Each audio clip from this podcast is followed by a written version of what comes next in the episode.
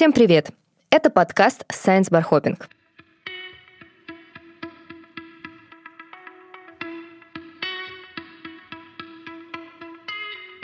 Обычно во время Science Bar Hopping ученые читают лекции, а человек 100 их слушают.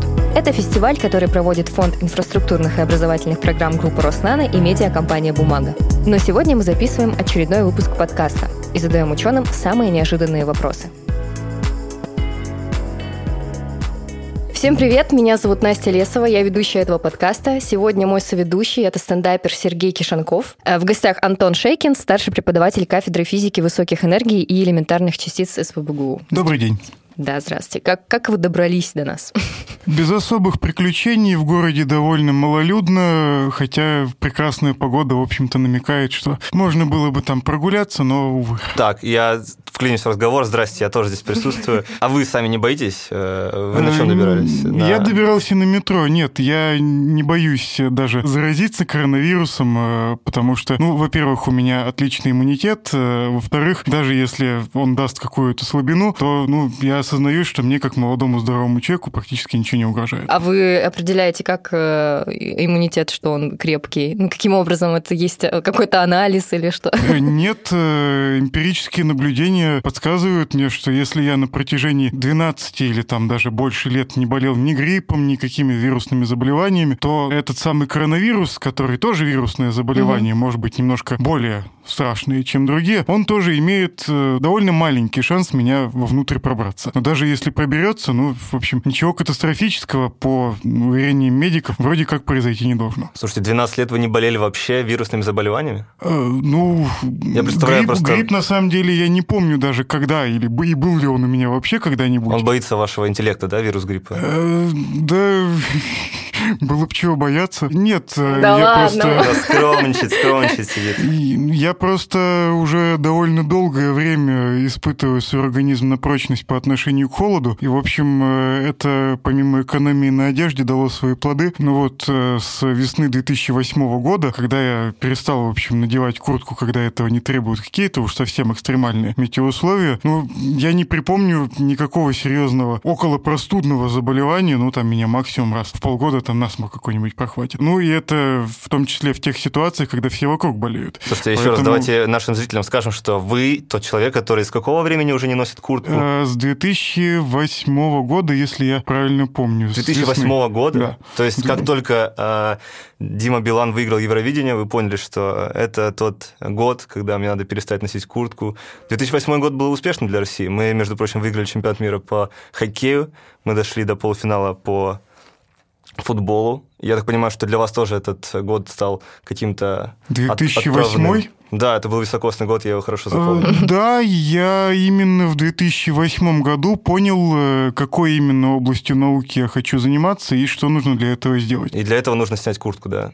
Э, ну, в том числе, потому что куртку я снял в том числе потому, что мне мешали дикие очереди в гардероб, которые отнимали очень много моего времени. Но я решил немножко повысить свою личную эффективность, и примерно полчаса в день у меня освободились для более интересных занятий. Слушайте, ну вот это вот мир, да, когда ты физик, он немножечко другой. А вот если бы вы не разбирались в законах физики, вы бы видели мир по-другому? А, да, безусловно. А, то есть физика, как и любая другая большая и хорошая наука, в том числе числе дает человеку ну, некую картину мира. То есть, э, разумеется, к законам физики все, что я вижу вокруг себя, не сводится, но мне все-таки приятно осознавать, что, ну, если я какое-то явление перед собой вижу, то я хотя бы примерно понимаю, почему оно происходит. А вас что-то может удивить еще? В повседневной реальности. А, да, разумеется. И, как ни странно, зачастую ну, вот то, что является предметом моего удивления, это как раз и есть штука, которая напрямую с законами физики связана. То есть, э, когда я, например, разговариваю с друзьями из Америки, я нажимаю кнопочку «Отправить», и они через, там, типа, какие-то доли секунды это видят. Я знаю, что это, в общем, потому что свет довольно быстро бежит э, по оптоволокну,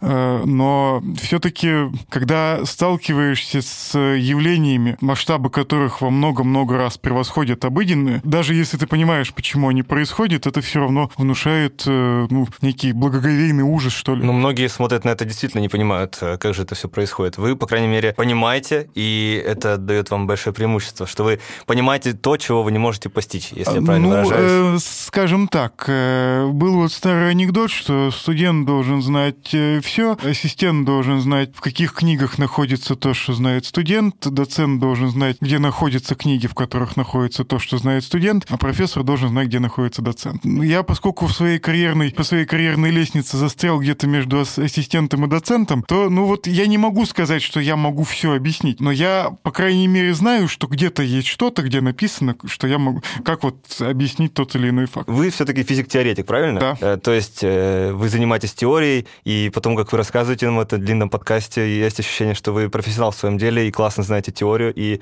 ее можете преподносить. Но Могу. что помимо теории вы можете еще э, представить, что-то может быть э, физическое, что можно потрогать, что-то можно, я не знаю, поиспользовать. Ну, то есть не только теория. Для меня То есть, грубо говоря, зачем я нужен? ну нет, я не сказал этого, но вы сами озвучили, давайте так, да. Вот есть э, очень хороший учебник по гравитации, который английским, тоже гравитационистом Сингом написан. Так там в предисловии сказано прямо. Человек, который гравитацией занимается, он в такой в башне из слоновой кости. К нему никто не обращается за советом, его никто не трогает, он витает себе в своих империях, ему от этого хорошо. Так. Да. А, это вот вы? Ну, э, это, скажем так, тот идеал, к которому я хотел бы стремиться. Я, когда я выбирал специальность, я сознательно выбрал такую, которая имеет меньше всего практических приложений. Ага. То есть, для, чтобы для удовольствия заниматься? Да, конечно, потому что гравитация это невероятно красивая наука вот со времен Эйнштейна, который сказал, что никакой гравитации нет, есть только искривленное пространство. Вот я уже 10 лет только и делаю, что изучаю искривленное пространство. Слушайте, ну это по поводу больших каких-то открытий. У вас есть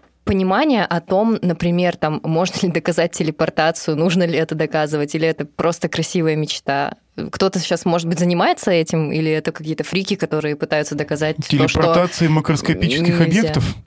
Ну, Макроскопических это человек? Да. Да, давайте так. Потому что микроскопические можно просто пульнуть куда-нибудь, это будет э, Э, не да. так сложно. Э, Нет, даже вот у нас в Санкт-Петербурге есть человек, который профессионально занимается вот вопросами типа этого. Это мой оппонент на диссертации Сергей Владимирович Красников. Он, ну, главным образом он занимается машинами времени и, в принципе, сверхсветовыми перемещениями. Вот, насколько я помню его собственную диссертацию, один из главных результатов, который вот он обнаружил, такой, что в рамках классической общей теории относительности, ну, в общем, телепортация чего бы то ни ну, то есть перемещение чего бы то ни было с сверхсветовой скоростью, вообще говоря, не запрещено, но для того, чтобы это осуществить, нужны такие условия, которых мы пока что ни в одной видимой части Вселенной не наблюдаем. Слушайте, а в школе на физике нам показывали фильм про Эйнштейна и про Так. какой-то его эксперимент, как он телепортировал корабль куда-то.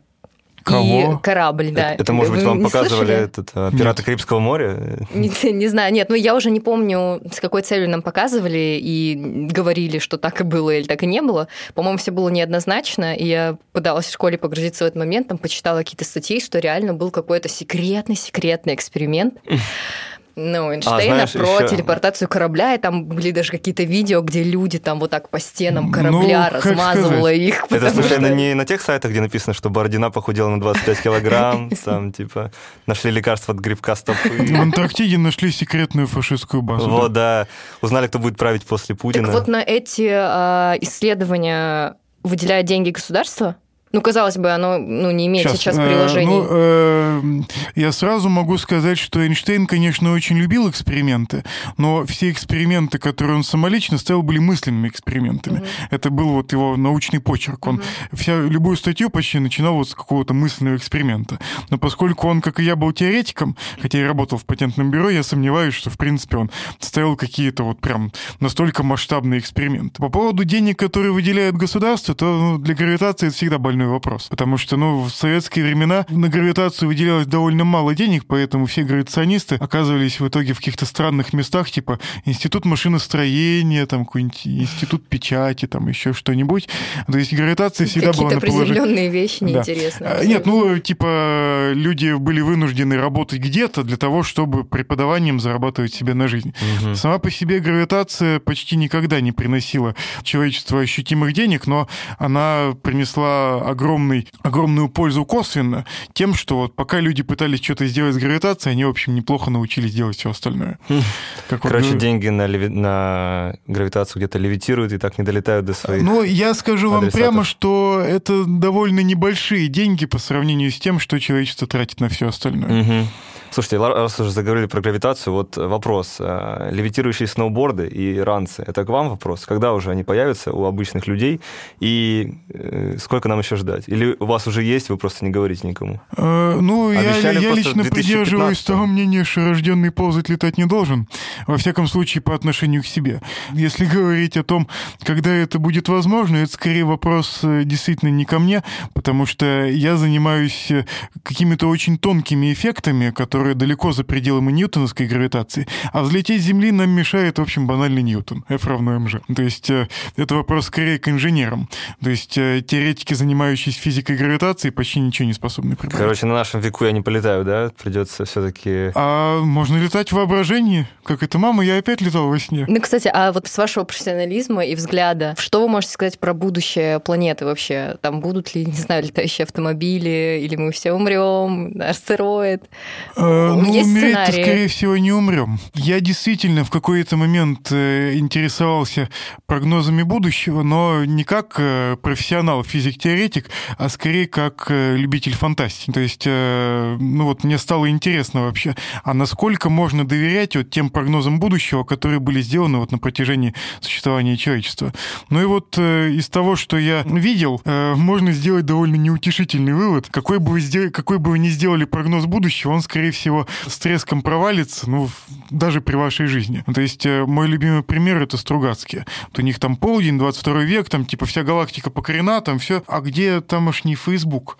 Как устроена медиасфера вот тамошняя? Там стоят будочки всемирного информатория. Человек заходит в будочку, говорит, барышня, барышня, адресочек мне подскажите, что там, что там? То есть э, даже ну, люди с настолько богатой фантазией, как братья Стругацкие, смогли экстраполировать то, что они видели. Там типа вот летают летают в космос, Гагарин, значит, мы полетим еще дальше. Ну, кстати, а по-вашему на Марс мы колонизируем? Ну вот э, лично мне кажется, что это довольно бессмысленная пока что задача. У нас на Земле хватает дел, с которыми надо Но было бы разобраться. Нужно валить с Земли пока коронавирус. Вы понимаете, на Марсе коронавируса нет. Надо... Э, на Марсе коронавируса действительно нет, но его и на Земле, скорее всего, ну, еще при нашей жизни не останется. Ну, одним из двух способов. Либо умрут все, либо умрут э, все восприимчивые к этому самому коронавирусу, либо он, как и многие болезни, просто прогуляется по популяции и вернется в освояси. Обратно То есть, в э, летучую мышь, да? Ну, или откуда он там взялся.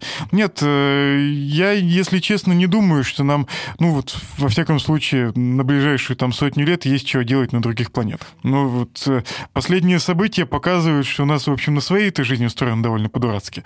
Поэтому, ну, лучше бы основные усилия сосредоточить не на экспансии, а на понимании того, в общем, зачем мы это все делаем. Ну, то есть, по-вашему, наука может решить вообще все глобальные кризисы, эпидемии, экономические, ну, я, я этого не говорил. Но наука, мне кажется, будет решающей силой, которая способна эти кризисы преодолеть. Ну, то есть, если бы не было там настолько развитой вирусологии, эпидемиологии, то, ну, то, что происходит, происходило бы ну, с намного большей силой. Так что, нет, я уверен, что наука играет ключевую роль в преодолении каких-то глобальных кризисов, но, к сожалению, наука не в силах эти кризисы предсказать. Поэтому, ну, опять же, ну, делается очень много прогнозов, но все вот эти вот прогнозы, тем более на отдаленное будущее, делаются в условиях дикой нехватки данных, и понятное дело, что ну, мы почти не можем доверять этим прогнозам. Но зато вот если уж что случилось, то ученые будут прикладывать все усилия, чтобы это как-то остановить. Ну, ученые, да. А вот э, конкретно ваша область знаний, это физика высоких частиц, конкретно она каким-то образом может помогать в борьбе с э, нынешней пандемией? Потому что мы понимаем, что биологи, там, вирусологи, это все медицина, все понятно. Там нанотехнологии тоже каким-то образом могут влиять на вирус, на человеческий, на организм человека. А вот э, физика высоких частиц каким-то образом может повлиять на это, что-то открыть такое? Физика высоких энергий? Энергии, энергии, да, конечно, э, простите мою голову. Ну, я бы сказал так, что бы ни происходило в физике высоких энергий сейчас, эта область настолько удаленная от, э, ну, вот какой-то технологии, что прежде чем это будет воплощено в жизнь, пройдут десятки и десятки лет. То есть вот теоретическая физика — это, ну, грубо говоря, очень длинный рубль. То есть э, для того, чтобы что-то из нее получить, надо мало того, что заплатить кому-то денег, ну пусть и не очень много, угу. но еще и подождать лет этих 30 или 40. Поэтому, ну вот в силу вот такой инерционности мы, к сожалению, не можем сразу реагировать на какие-то, ну вот, житейские проблемы и кризисы, но, ну вот лучшее, мне кажется, что мы можем сделать, это, ну, просто не прекращать работу, ведь жизнь-то, в общем, продолжается. Ну, ну, ну то есть есть шанс, что вот то, что вы сами лично, там, не знаю, написали на, на листочке формулу какую-то, это, возможно, при вашей жизни никак нельзя будет проверить, э, использовать? Я, я уверен, что почти все, что я напишу, никому не понадобится ни при моей жизни, ни после нее. Но если взять сотню таких, как я, то один из них, возможно, какую-нибудь одну формулку напишет, и та польза, которую принесет вот эта одна формулка, ну, перекроет все те деньги, которые были потрачены на остальных. Ну, вот это Максвелл сказал. Ну, за то, что ученые изобрели электричество, вы все теперь нам должны платить просто так до конца существования человечества. Угу. Вот. Но я сам выбирал область своей деятельности, сознательно избегая любой ответственности за свои поступки. Поэтому, к счастью для меня, я ничем вот глобально помочь этой ситуации сейчас не могу. Ну, Иначе ладно. я бы уже был раздавлен грузом ответственности. Ну, конечно, справимся тогда без э, физики без высоких да. Хорошо, с этим все ясно. А вот вы говорили про время. Вот, я тоже хотел про время спросить. Вы занимаетесь временем? Нет. Ну, в том числе немножко им, когда приходится. Что это значит? Настя, спроси ты. Я не знаю, как спросить. Я хотела спросить про другое, что вот для вас время, там вы говорили, в километрах там измеряется и всякое такое. Вот да помогает ли вам это знание распоряжаться временем в жизни просто? Ну, то есть как-то планировать, э, я, я бы сказал так. То, что под временем подразумевают физики, настолько далеко от житейского опыта, что ну вот напрямую свои знания я применять, конечно, не в состоянии. Однако я могу, во всяком случае, понимать, с чем связаны меняющиеся ощущения времени. Ну, то есть, вот, например, многие люди сейчас говорят, что ну вот за последние две недели ощущается, что как будто прошло там типа полгода или да, год. Да, да, да, и в детстве бывает, есть... что, ну, точнее, что кажется, что детство проходит быстрее, чем взрослая жизнь. Наоборот, есть, медленнее, а взрослая жизнь быстрее. Я что могу сказать по этому поводу? Только вот э, какую-то очевидную для физика мысль, что вообще соизмерение э, каких-то процессов между собой, то, что мы называем временем, связано с тем, что ну, у нас есть что-то вот неизменно повторяющееся, какой-то вот цикл, период. И мы вот с этим циклом э, сопоставляем все что угодно. Ну, день там, допустим. Э, или удар пульса, или еще что-то. И вот в те моменты, когда э, жизнь размеренная, в ней вот все происходит с завидным э, постоянством, как-то вот регулярно все течет, никаких вот особенных событий не происходит, для нас оно как бы замедляется, потому что мы вот устраиваемся в какой-то ритм, и мы не замечаем течение времени. То есть время это кольцо, вы это хотите сказать, что мы как бы крутимся по одному кольцу или по ну, спирали? Ну, скажем так, для того, чтобы имело смысл говорить о времени, какое-то колечко где-то должно быть. Кольцо, То есть да, должен быть некий э, постоянный процесс, э, ну, точнее, э, регулярный процесс с известной продолжительностью, с которым мы сейчас и измеряем. Для вас Просто время это физическая величина какая-то, правильно? Ну, она да, в любом да, случае величина. Да. Но мы знаем, что какой-то вес или там силы мы можем изменять, там расширять, что-то делать, объем и так далее. Можем ли мы измеря- измерять время как физическую величину не в плане ее продолжительности, а как-то сузить или как-то сжать? Мы можем менять только восприятие времени. Только восприятие, то есть только то есть в нашей с голове? объективным временем мы, конечно, что-то можем сделать. То есть э, известно, что если вы будете находиться в сверхсильном гравитационном поле, для вас время замедлится. Или если вы будете двигаться э, с очень большой скоростью, для вас время будет течь медленнее, чем для тех, кто вот там, допустим, остается на Земле. Да. Как в «Интерстелларе». Да. Для того, чтобы увидеть хоть как-то эти тончайшие эффекты, надо разогнаться до таких скоростей, что ну, лучше уж субъективным временем поработать.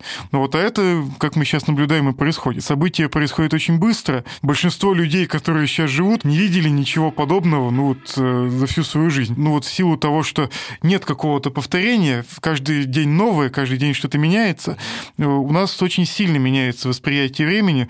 Ну и можно сказать, что мы живем в очень интересном интересную эпоху. Слушайте, а физика, да, вот электроприборы, электричество, вы же все во всем этом разбираетесь? Э, разбирать разбираюсь, разбираться разбираюсь, но настолько, чтобы понимать, что разбирать это не надо. А, да, то есть э, если утюг сломается у вас, вы не будете сами чинить, да, его? Разбираюсь, но не разбираю, да. Ага, ну все, понял. У меня просто это интересовало. Я это просто не понимаю, вот э, эти мужики, которые вот у девушек сформировался какой-то постулат, что мужик должен быть с руками, починить там полку прибить, это ладно, а вот ну починить какой-то электроприбор, фен, почему-то это должны мужики делать. А вот если я, например, не починю фен, но вы, как человек, который разбирается в физике, сейчас сказали, что тоже не будете чинить фен. Тогда кто же их будет чинить? Вот что меня интересует. Ну, э, явный, явный человек, который... Э, ну, давайте еще один анекдот. Давайте. Вовочка спрашивает учителя, нет? Нет. Окей. Человек э, решил разобрать бабушкину шкатулку, нашел там какой-то невзрачный камешек. Подумал, дай-ка я его ограню. Пошел к ювелиру. Ювелир надевает там э, лупу, смотрит на камушек, у него глаза лезут на лоб, говорит, нет, вы что? Такая ценность, такая вещь, я не возьмусь. Одна ошибка, я себе не прощу. Человек идет к другому ювелиру, то вот та же самая реакция. Нет, нет, вы хотя бы знаете, сколько это стоит? Нет, я нет, я за это не возьмусь, это слишком тонкая работа. Угу. Что мне делать? Ну, можете к Рабиновичу он сходить через дорогу. Ну, мужик заходит, там, ювелир, Рабинович, действительно стоит за прилавком Рабинович, а там, типа, возле прилавка мальчик сидит с напильником, там, сопливый такой, там, сопли утирает, и камушки работают. Человек, э, ну, с подозрением так озирает, озирается, протягивает камушек Рабиновичу, говорит, ну, сколько стоит ограничить? Говорит, а это да не вопрос. Мони, сделай камушек гражданин. И кидает ему прямо через прилавок. Мальчик ловит и начинает там его приходовать. Человек говорит, вы что, вы знаете, сколько это стоит? Рабинович отзывает клиента в сторонку. Говорит, послушайте, вот вы знаете, сколько это стоит. Я знаю, сколько это стоит. Он не знает, он сделает. Угу. То есть э, я знаю, что вот в этом фене происходят довольно сложные физические процессы. Угу. Настолько сложные, что я, наверное, не возьмусь. Вам э, проще многомерный пространство, да, космос, нет, время. Многомерное пространство это действительно гораздо проще, чем фен. Слушайте... Вот э, я вам могу запросто построить теорию какой-нибудь черной дыры в многомерном пространстве. По факту я этим сейчас и занимаюсь. Вот теорию фена, такую вот полную, точную, я, пожалуй, не смогу вам построить. Надо будет запомнить эту отмазку, когда в следующий раз э, да, девушка попросит да. фен на какой-нибудь праздник или что-то такое. Ладно, слушайте, классно, окей. А вот э, физики-теоретики, есть ли на каких-то больших важных научных штуках типа коллайдера и всякого такого? Да, Кажется, конечно. что там, ну, напрямую какая-то инженерная работа. А вот что они там делают? Или там одна теория, там, да, что существует бозон Хиггса, и Одна теория, один теоретик, и 200 человек это доказывают. Э, в ЦЕРНе, как и в, любой, в любом другом научном центре крупном, есть свой теородел. Теоретики определяют целесообразность того или иного эксперимента. Каждый эксперимент, который проводится ну, в крупной коллаборации, это большие деньги. И э, для того, чтобы понять, на что именно стоит тратить вот эти деньги, собирают в том числе и авторитетных теоретиков, которые оценивают перспективы того, что в этом эксперименте мы что-то увидим, и решают, что типа да, вот это мы хотим поставить. Но и, э, разумеется, теория не одна. Ну, то угу, есть для угу. любого явления, которое там происходит на Большом адронном коллайдере, можно придумать там типа десятых теорий, и ну, задача эксперимента просто проверить, которую из них. Но теоретики и экспериментаторы всегда работают рука об руку, потому что ну, экспериментаторы должны знать, куда им глядеть, угу. а теоретики должны знать, что происходит, вот, собственно, в природе. И это какое-то сотрудничество, которое ну, более-менее неразделимо. То есть иногда бывает, что экспериментаторы сильно вырывают врываются вперед. Иногда бывает, что теоретики сильно врываются вперед. Вот в физике высоких энергий по состоянию на настоящий момент теоретики вырвались вперед э, очень намного. А что значит вырвались вперед? У них а, больше грантов? Да, мы э, построили... Нет, не, не. Теоретики построили невероятное множество теорий, а экспериментаторы обнаружили всего несколько отклонений от общепринятой теории, там, стандартной модели. И экспериментаторы сейчас вот пытаются хотя бы еще какой-то вот эффект поймать, который еще ну, не может быть объяснен. Теоретики теоретикам нужно вот ограничивать свой полет фантазии. Мы это можем делать только вот глядя на эксперимент. Эксперимент э, пока что, увы, довольно беден. Ну вот, а у вас э, у теоретиков есть какие-то школы, ну, то есть как бы какие-то течения. Вот, например, да, есть школы у социологов. Там одни думают, что что-то оценивать нужно по одному, другие думают, что так оценивать нельзя, например. Вот в физике есть? В физике научные школы, конечно, есть, но... Э... Вот просто сейчас я расскажу, mm-hmm. почему у меня этот вопрос возник, что как бы социология, пускай простят меня все социологи, там все равно есть какая-то доля условности, а физика это вроде как наука точная. И как там могут быть какие-то разногласия внутри внутри жесткие, мне непонятно. Ну, то есть это же не разногласия, земля круглая, земля плоская. Угу. Понятное дело, что они не такие, но тем не менее. Разногласия возможны только на том уровне, на котором мы пока что еще не уверены, что происходит. Например, разногласий в том, что земля круглая, у нас нет. Это понятно, да. Разногласий в том, что в каком-то приближении гравитации это то, что Эйнштейн открыл, общая теория относительности, у нас тоже нет. Но вот следующее приближение за пределами Эйнштейна, вам, ну, типа, каждый человек будет говорить свое. Ну, то есть э, был Ньютон 200 лет, вот потом был Эйнштейн там типа 100 mm-hmm. лет. Вот в Ньютона мы теперь уже верим абсолютно, но мы знаем, что он работает не очень хорошо, что есть Эйнштейн. В Эйнштейна мы тоже верим абсолютно. Пока не появится Сейчас, новый... Пока э... не появится новый вот э, мейнстрим. Антон Шейкин, да? Ну, к примеру. Ну, какой-нибудь. Антон так всегда смущается, когда ты говоришь. Да, да, я верю, что на самом деле я, я бы хотел, чтобы мы сейчас сидели в студии Нет, вряд ли.